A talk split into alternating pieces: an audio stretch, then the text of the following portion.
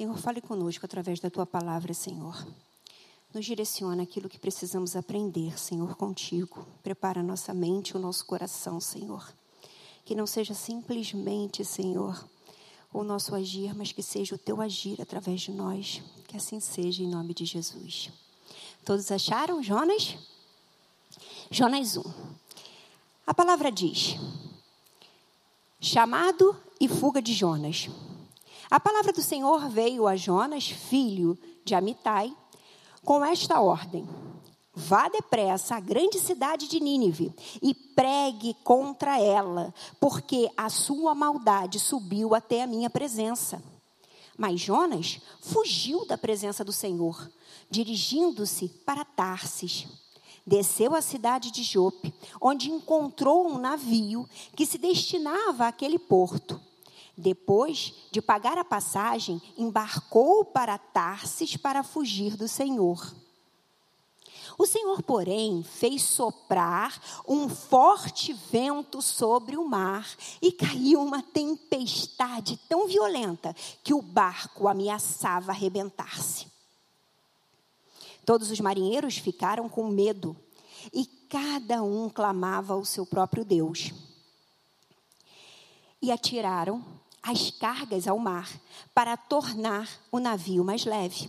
Enquanto isso, Jonas, que tinha descido ao porão e se deitara, dormia profundamente. O capitão dirigiu-se a ele e disse: Como você pode ficar aí dormindo? Levanta-se e clame ao seu Deus. Talvez ele tenha piedade de nós, então morramos. Então os marinheiros combinaram entre si: vamos lançar a sorte para descobrir quem é o responsável por essa desgraça que se abateu sobre nós. Lançaram a sorte e a sorte caiu sobre Jonas. Por isso lhe perguntaram: Diga-nos quem é o responsável por essa calamidade? Qual é a sua profissão? De onde você vem? Qual é a sua terra? A que povo você pertence? E ele respondeu: eu sou hebreu, adorador do Senhor, o Deus do céu, que fez o mar e a terra. Então os homens ficaram apavorados e perguntaram: O que foi que você fez?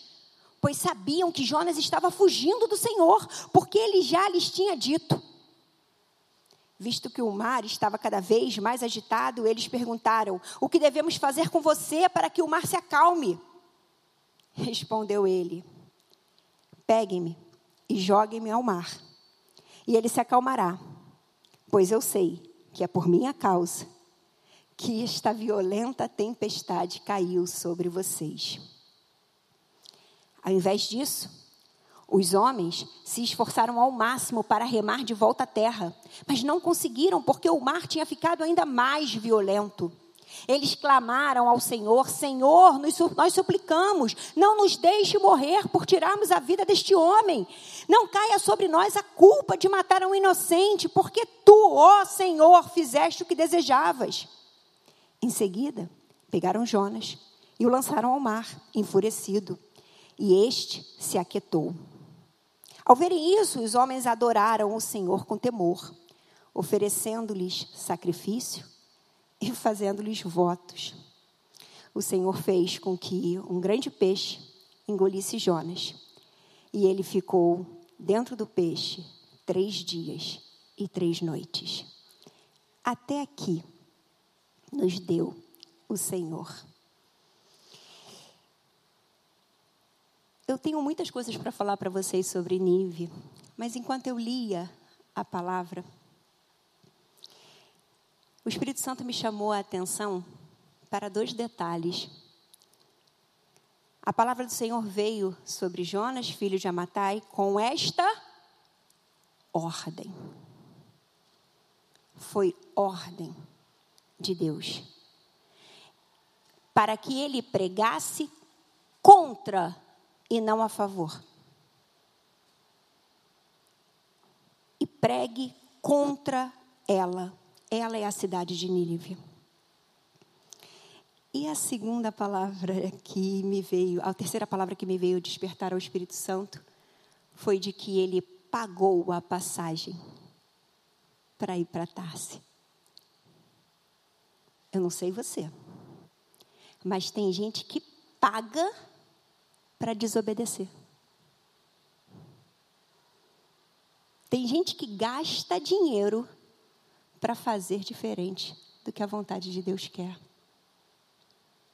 E aí eu começo nosso, a nossa leitura da palavra pensando bem na cidade de Nínive. E aqueles que gostam de estudar um pouco mais a Bíblia sabem que lá no livro de Naum e no livro de Sofonias, a gente, Sofonias, a gente tem lá o movimento sobre a cidade de Nínive. E aí algumas pessoas ficam pensando assim, não, mas Naum fala da destruição da cidade de Nínive e Jonas disse que esteve lá e a cidade toda se converteu. Tem um século de diferença entre a história de Naum e a história de Jonas. Então não é o mesmo povo.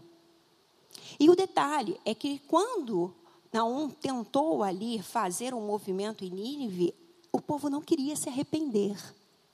E aí, como o povo não queria se arrepender, não foi possível fazer o mesmo movimento de transformação que aconteceu quando Jonas esteve na cidade. Por isso a cidade foi destruída. Ao observar tanto o livro de Jonas quanto o livro de Naum, três detalhes me chamam a atenção. O primeiro é que o povo que abandona o pecado, o Senhor perdoa. Assim aconteceu no livro de Jonas.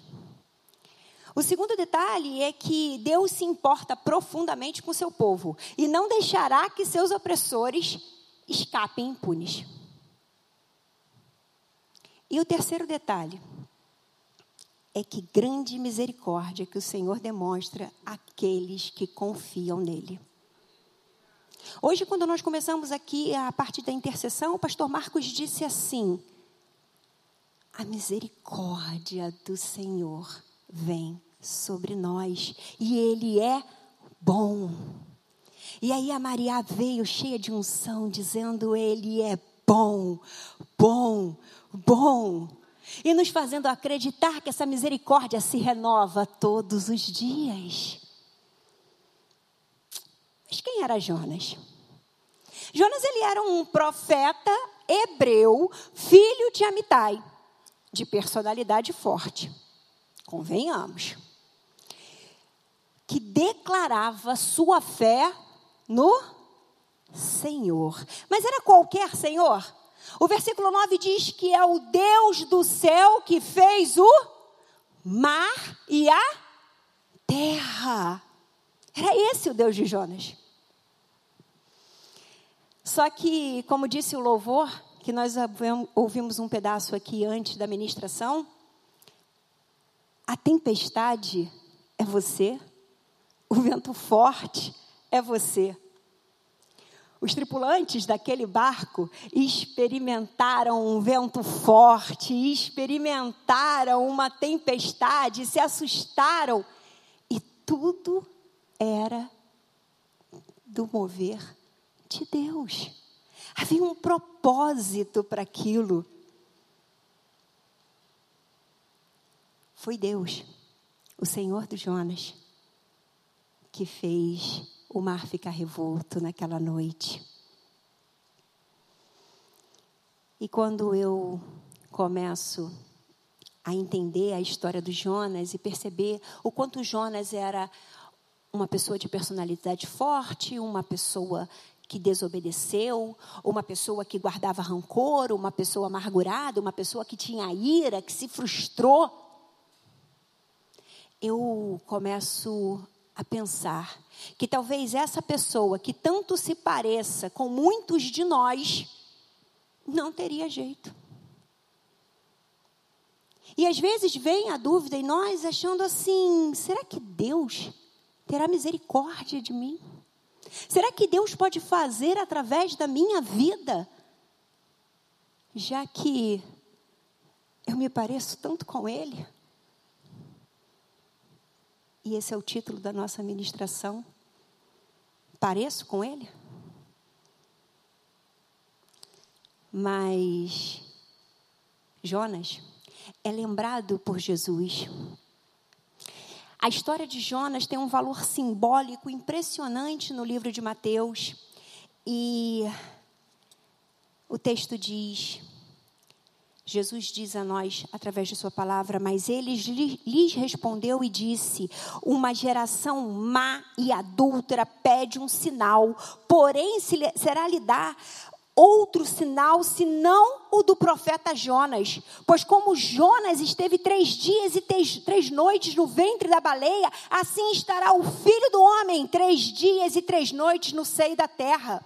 Os ninivitas ressurgiram no juízo como esta geração e a condenaram porque se arrependeram com a pregação de Jonas. E eis que está aqui quem é o maior do que Jonas. Jesus é maior que Jonas, esse é o que estava aqui. Mas da mesma forma, ele usou Jonas como exemplo, uma história do Velho Testamento, para nos lembrar que aquela pessoa desobediente, aquela pessoa que fez tantas coisas parecidas conosco, que escolhemos às vezes o caminho do lado errado, que escolhemos o caminho do pecado? Ele usou como referência para dizer para ele que Jonas foi usado para que os ninivitas se convertessem.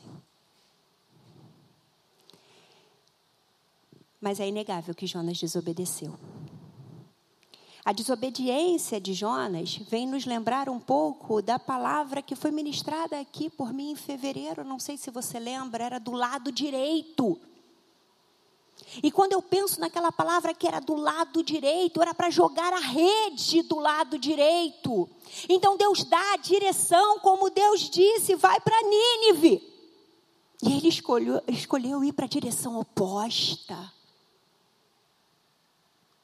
Ele desobedeceu claramente.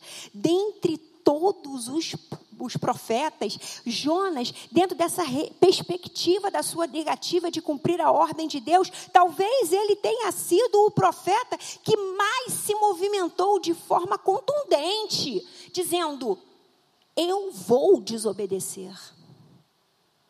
Eu estou ciente da minha desobediência, tanto é que quando ele é acordado no barco, os marinheiros dizem que ele já havia dito que ele estava desobedecendo o Senhor. Ele relutou em cumprir o mandamento e aceitar a missão que Deus colocou em suas mãos. Mas ele não foi o único profeta que passou por isso. Pastor Gustavo fez campanha da canequinha, pastor, estou aqui com a garrafinha para poder molhar a garganta. E aí, como outros tantos profetas, também tiveram medo, também pensaram em desobedecer. Isso aconteceu com Moisés, com Elias, com Jeremias. Recorrendo a razões diversas, alegaram incompetência, debilidade ou temor, tentando assim se eximir da responsabilidade. Os profetas também temiam, também tinham incapacidades e achavam que na força deles não daria. Mas na nossa força também não dá. Esses 72 servos abençoados do celebrando só conseguem fazer o que fazem, porque é Deus que age através deles. É o Espírito Santo que transborda neles, porque sozinhos, na capacidade deles, também não daria. Jonas talvez tenha sido o profeta que mais se recusou claramente. E quando se viu obrigado a ir para Nínive, ele ficou, sabe o quê? Zangado, irado. Ou seja, ele já havia experimentado a situação e ele se ira e ele diz: Eu vou, mas vou contra a minha vontade. Porque ele não queria que Deus alcançasse o povo de Nínive. Ele foi lamentando amargamente a salvação da cidade. Doeu-lhe o fato dos ninivitas terem se convertido de suas más condutas e de ter Deus voltado atrás do que havia prometido. Jonas teve medo. E o medo de Jonas nos remete a um ponto da nossa condição humana. Mas o que que Jonas temia? Os teólogos estudando essa temática percebiam que Jonas tinha ali, nas declarações dele, um temor como profeta de perder o seu prestígio diante da cidade. Ele tinha receio de se perder diante dos outros. Será que nesse momento Jonas ficou incrédulo do poder de Deus que se manifestaria através dele? Será que Jonas esqueceu a grandeza do Senhor do céu, que fez o mar e a terra. E titubeou, achando que ele, como profeta, seria desprestigiado. Jonas chegou a preferir a morte, depois que se considerava fracassado na sua missão. E quando eu leio sobre isso, e eu começo a observar essa condição humana, e olhando para Jonas e percebendo a angústia dele, eu percebo que angústia é uma das oito faces da condição humana. O passo um do Celebrando, hoje, fala das faces da condição humana. E uma delas é angústia. Esse ciclo de passos que estamos começando hoje, com esse novo material que eu acabei de mostrar para você, vem trazendo essa condição humana lá do passo 6 para o passo 1, aonde observamos as raízes das nossas demandas. Para aí sim, cuidar dos efeitos. Mas precisamos olhar a raiz a angústia desenvolve em nós padrões negativos de resposta, como isolamento, fuga, agressividade, que são considerados defeitos de caráter dentro da nossa condição humana. Então, o defeito do nosso caráter é a nossa agressividade, a nossa fuga, o isolamento. Jonas fugiu, porque ele estava angustiado. A raiz é a angústia. E esses defeitos de caráter, eles estão dentro dessa condição humana que se tornou disfuncional por algo que aconteceu a ele. Ao viver recuperação, nós trabalhamos essa possibilidade de questões humanas mal resolvidas. Trabalhamos especificamente no caso da angústia, o medo, o pânico, a ansiedade, a codependência emocional. Porque quando a gente fica angustiado, a gente precisa do outro e acaba dependendo do outro para ser feliz. Seja de forma impositiva, porque quero controlar a vida de alguém, ou seja de forma submissiva, porque tenho que dizer sim para tudo que o outro pede, senão eu posso ser rejeitado. Mas a natureza disso está lá nas oito faces da condição humana. E eu preciso olhar para isso, para entender aonde a minha angústia foi mal trabalhada ao longo da minha vida. A pessoa que tem falha ao trabalhar suas angústias, seus, seus medos, sente necessidade de segurança, de confiança, de coragem. Melhor dizendo, desconfia de muita gente. Tem dificuldade de confiar no outro se sente inseguro diante das demandas. E precisa sempre aprovação. Senão se sente rejeitado. No Celebrando a Vida, você começa a se conhecer e a identificar as suas áreas, conseguindo nomear os seus defeitos, fruto dessas distorções humanas que enfrentamos. E começa a melhor parte, né?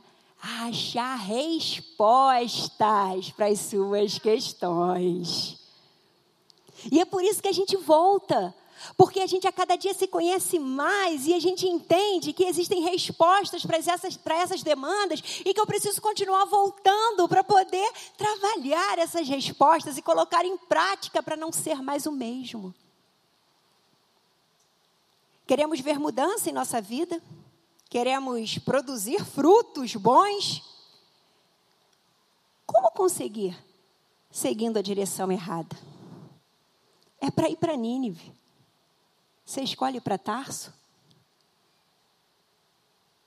Qual mudança que você quer experimentar? Se você escolhe a direção errada, como vai funcionar? É difícil começar o processo de perdão, uma vez que o rancor tenha se instalado. Eu vou repetir a frase é difícil começar o processo de perdão uma vez que o, o rancor tenha se instalado. Uma pessoa rancorosa tem dificuldade de perdoar.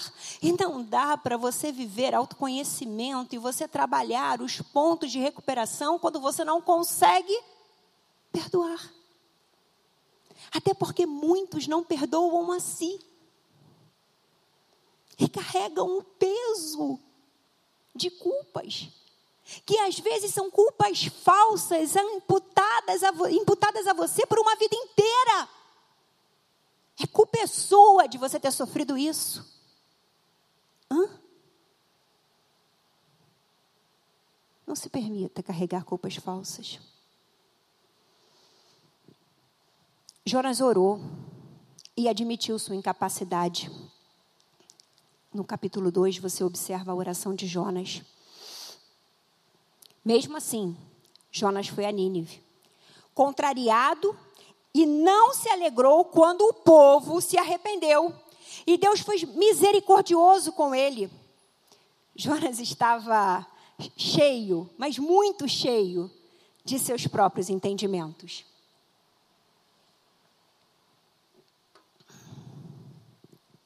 E eu pergunto para você essa noite: quanto da desobediência de Jonas carregamos?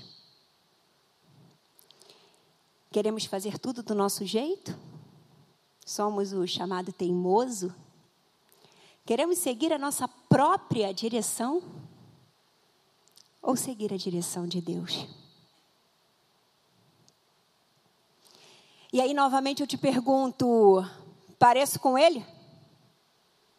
Você, essa noite, reflita: você parece com ele?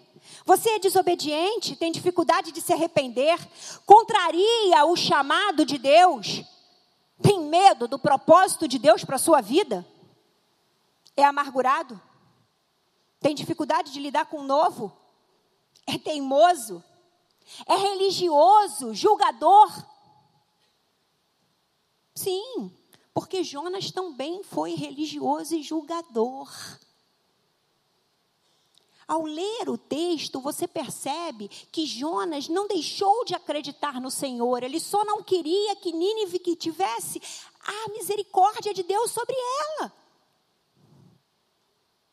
Ele esqueceu que o amor de Deus é tão lindo, tão abençoado e ultrapassa o nosso querer. Jonas tinha a visão estreita. Ficou furioso com a misericórdia divina. Com o povo que ele considerava indigno de perdão. Povo inimigo. Achava que a salvação era um privilégio apenas para o povo judeu. E ele, sendo compatriota daqueles, do povo de Israel, ele achava que a misericórdia deveria ir só para o povo de Israel. Mas Deus não faz diferença entre as pessoas. Deus quer vidas como a minha, como a sua, como a sua que nos assiste pela internet. Mostramos hoje aqui que o programa também é evangelístico. Quantas pessoas? Estão se aproximando de Jesus ou tendo a oportunidade de se aproximar de Jesus através do grupo de passos. Quantas pessoas vão poder, ao longo desses praticamente nove meses, terem um contato relacional mais profundo com Deus e trabalhar as questões que os impede de viver essa profundidade com o Senhor. Quantas vezes não entendemos os planos de Deus e preferimos desobedecer? Porque a gente não entende, a gente desobedece. Deus está dizendo é hora de parar e você está continuando. Deus está dizendo é hora de mudar e você continua na mesma posição, fazendo as mesmas coisas. Nessa incapacidade de Jonas compreender esse amor universal que alcançava as pessoas, o amor de Deus, a força dramática do livro, ela diz que todos são igualmente objetos da misericórdia de Deus. E todo pecador que se arrepende e muda a sua conduta tem a porta aberta ao perdão. Acredite. Se você se arrepender, meu irmão, e mudar a sua conduta, Deus recebe o seu arrependimento. Deus recebe o seu arrependimento e libera perdão para a sua vida. Sabe por quê? Porque Deus faz. Mesmo que o outro do seu lado digno, diga você é indigno da misericórdia de Deus. É seu relacionamento com Deus. O outro não tem nada a ver com isso. Deus age de forma personalíssima, individual, pessoal, com cada um de nós. Foram mais de 120 mil pessoas que tiveram uma experiência e foram alcançadas por essa ida de Jonas a Nínive. Elas jejuaram, elas oraram para Deus ter piedade delas. E Deus as ouviu. Deus nos usa e mesmo assim temos medo. Quem era o Deus de Jonas? O Senhor do céu, que criou a terra e o mar? Quem é o seu Deus? Quem é o seu Senhor? Pessoas se converteram, mesmo com a ira de Jonas. Porque a obra de Deus não para. Mas Deus teve um tempo especial para tratar Jonas. Deus tratou Jonas no barco, na baleia, na cidade, na árvore. Quantas vezes Deus terá que te alinhar à vontade dEle? Quantas tempestades você ainda precisa passar para compreender que precisa obedecer? Quantos livramentos Deus vai te dar para você entender que a melhor direção é a que Deus te apresenta? Deus fará tudo que for preciso para te posicionar diante da vontade dEle. Você é precioso para Ele. Aliás, você se parece com Jonas? 2 Coríntios diz que o corpo por fora envelhece, mas por dentro somos restaurados. Tem algumas pessoas aqui que acham que podem não estar mais na idade de mudar. Mas saiba, não existe idade para isso. Talvez essa noite você precise de restauração. E Deus te mostra que é possível. Deus ajuda os impotentes e aqueles que reconhecem sua incapacidade. Ainda mantém e precisamos manter em nós as prioridades de Deus. E aí, nesse, nessa parte final do nosso, da nossa ministração, eu queria que você compreendesse que tudo está relacionado a Ele, a Deus. E é manter as prioridades de Deus, mesmo quando falamos dos nossos inimigos, se você os tem como eram os, Nínives. O povo de Nínive, ele precisou colocar a sua prioridade na conformidade de Deus. Deus é paciente. Ele é muito paciente conosco, mesmo quando a gente resolve desobedecer. Nós é que precisamos parar de escolher a direção errada. Aprendemos também com a história de hoje que o perdão é para todos.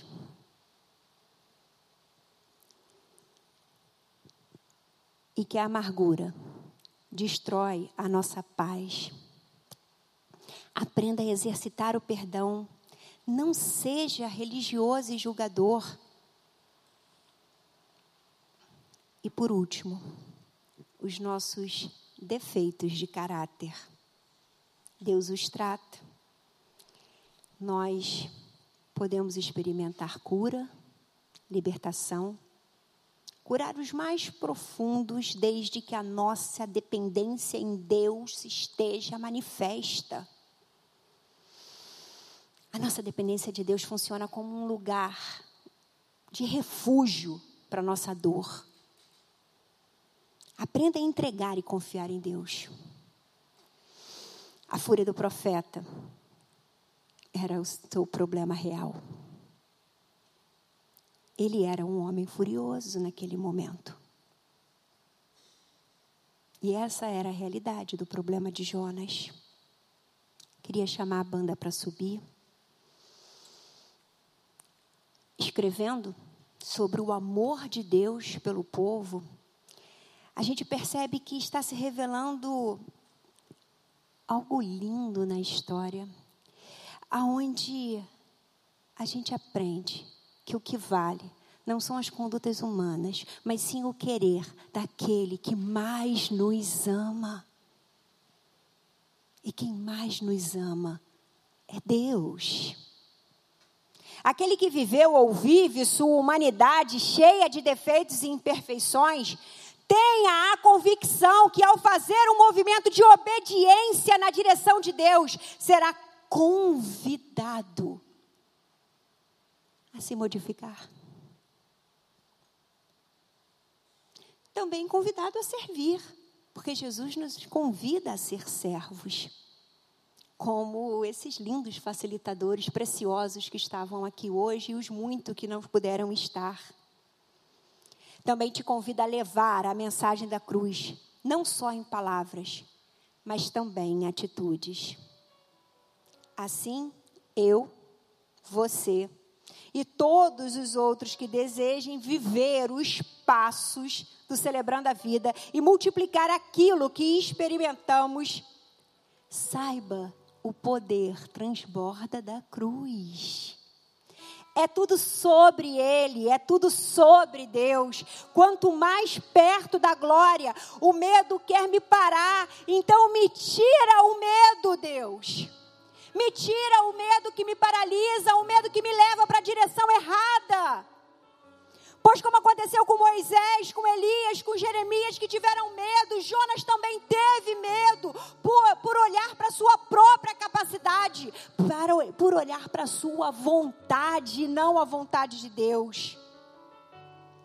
E aí, ele perdeu a percepção de quem Deus realmente é.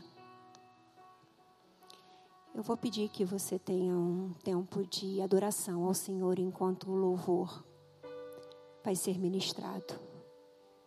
E deixa Deus ir trabalhando no seu coração, deixa Deus ir te conduzindo nessa ministração. Se coloca de pé e vai ouvindo o Senhor, vai tendo um encontro com o Espírito Santo que possa te mostrar o que precisa ser trabalhado em você.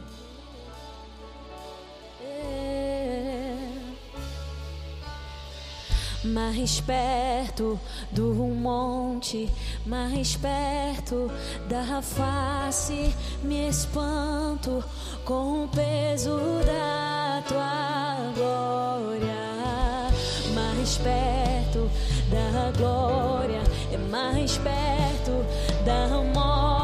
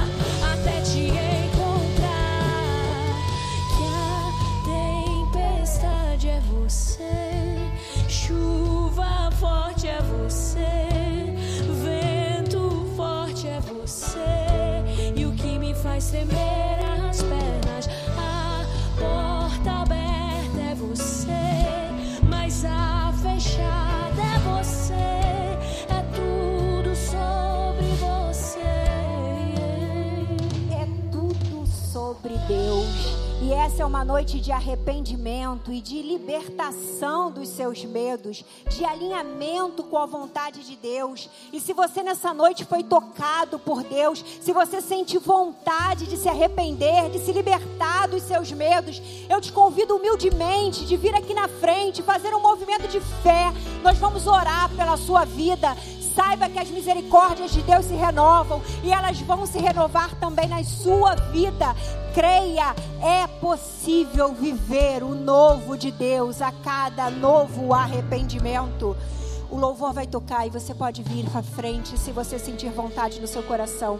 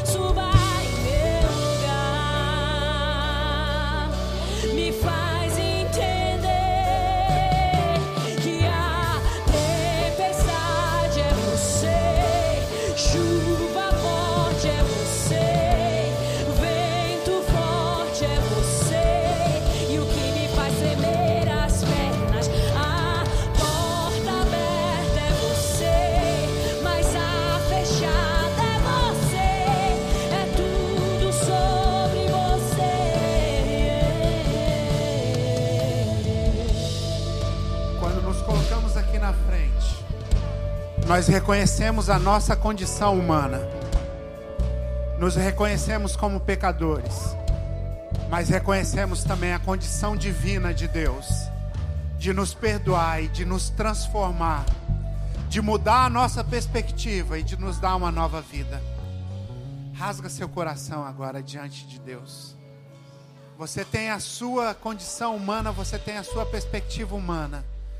Mas Deus tem uma perspectiva divina do que Ele pode fazer na sua vida e através da sua vida. Ah, Deus, eu te louvo por essa noite aqui, Pai. Essa noite que o Senhor mostrou a Sua presença, Deus mostrou a Sua bondade, mostrou o Seu amor. Deus veio através dessa palavra, Deus, nos desafiar e a nos impactar para que nós sejamos parecidos contigo, Deus. Deus, para que nós possamos abrir mão, Pai, da nossa condição humana, dos nossos medos, das nossas dúvidas e nos entregarmos totalmente e completamente nas tuas mãos, para que o Senhor faça de nós aquilo que o Senhor quer fazer, para que o Senhor nos use segundo a tua vontade.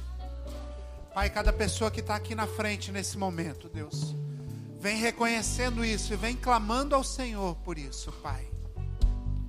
Pai, que o Senhor, assim como transformou ali Jonas, assim como usou ali Jonas para cumprir o teu propósito, que o Senhor use a cada uma dessas pessoas aqui para cumprir o teu propósito, para fazer a tua vontade, para fazer diferença.